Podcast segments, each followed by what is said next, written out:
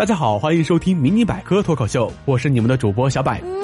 网络时代，家里一定都有路由器吧？你家的路由器有没有孕妇模式呢？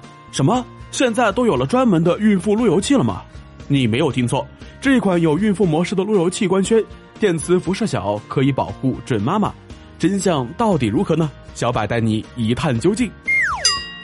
这前几天啊，小百的大学同学和他老婆来我家里边儿哎，如你们所料。他问完的第一句话就是：“哎，你家有没有 WiFi 啊？”“哎，有啊，密码是……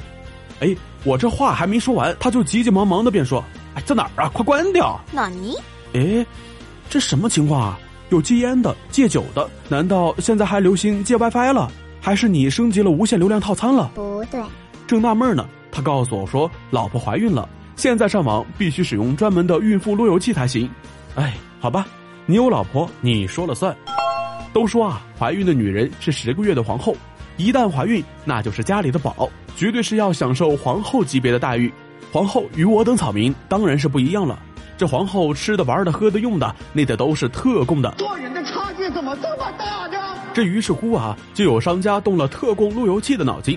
说时迟，那时快，孕妇路由器高调出台，商家这波蹭热点蹭的呀，小百都想买一个大锦旗给这商家了，上面写一个大写的。福字。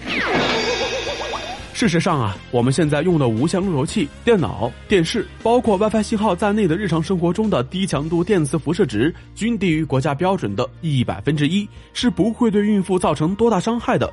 而且目前根本就没有任何证据表明日常非电离辐射会导致孕妇流产率、胎儿畸形率提高。所以，以臣之见，皇后娘娘，请安心养胎，无需纠结这些民间的无稽之谈。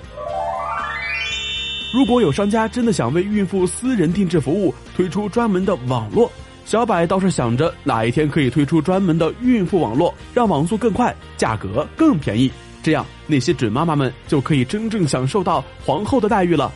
哎呀，想一想，那将会是一个多么幸福的画面！那时候的场景一定是这样的：早餐油条豆花，晚上有鱼有虾，空调 WiFi 西瓜，登录密码，购物车全买了。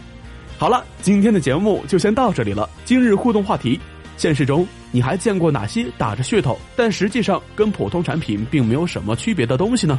快来和我们分享一下吧。